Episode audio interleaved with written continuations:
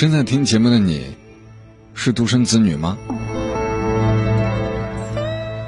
今天和一位独生子女在聊天，他说：“马老师，你是家里有个哥，你体会不到我们独生子女的悲哀。”然后讲了很多独生子女的劣势啊，比如说对待父母一个人去抚养压力有点大，然后不敢去外地啊，嫁人也不敢嫁得太远，因为爸妈得照顾，诸如此类的。我想了想，他说的都对。是的，独生子女所面对的一些困境是存在的，但是有没有想过，你们曾经享受了所有的福气，在年少的时候，爸妈所有的精力都在你身上。然后在你步入工作之后，需要家里支持的时候，爸妈可以把所有的金钱方面的东西也能够支持给你，就是你几乎是在一个比较温暖、舒适、没有任何压力的环境长大的，拥有一个美好的童年、青少年时期以及刚刚步入社会的很长一段时间，你都会特别的幸福。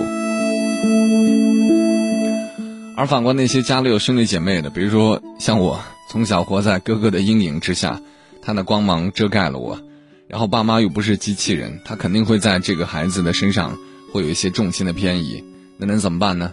我们的童年回想起来也还好啦，但你说和你们独生子比起来，还是差了一些。难道说我们这些家里有俩孩子的或者更多孩子的就过得很惨吗？也不至于啊。等我们到了该去负担这个老人生活的时候。我们的压力也会相对的减少一些。其实你想想，这是一个得与失的问题，对不对？如果说我们既想拥有独生子女所有的爱，又不想去负担对父母的赡养，那这不可能。或者说，我们既想拥有独生子女所有的爱，又想拥有这个呃兄弟姐妹之间共同分担压力的这种享受，那也不现实。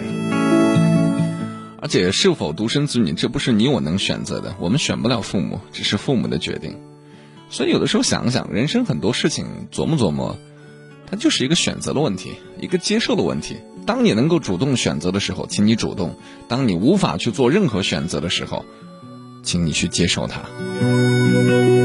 这个法则适用性非常广，像我刚才说到独生子女的问题，包括我们每天晚上在节目里头探讨到的感情的问题，也是如此。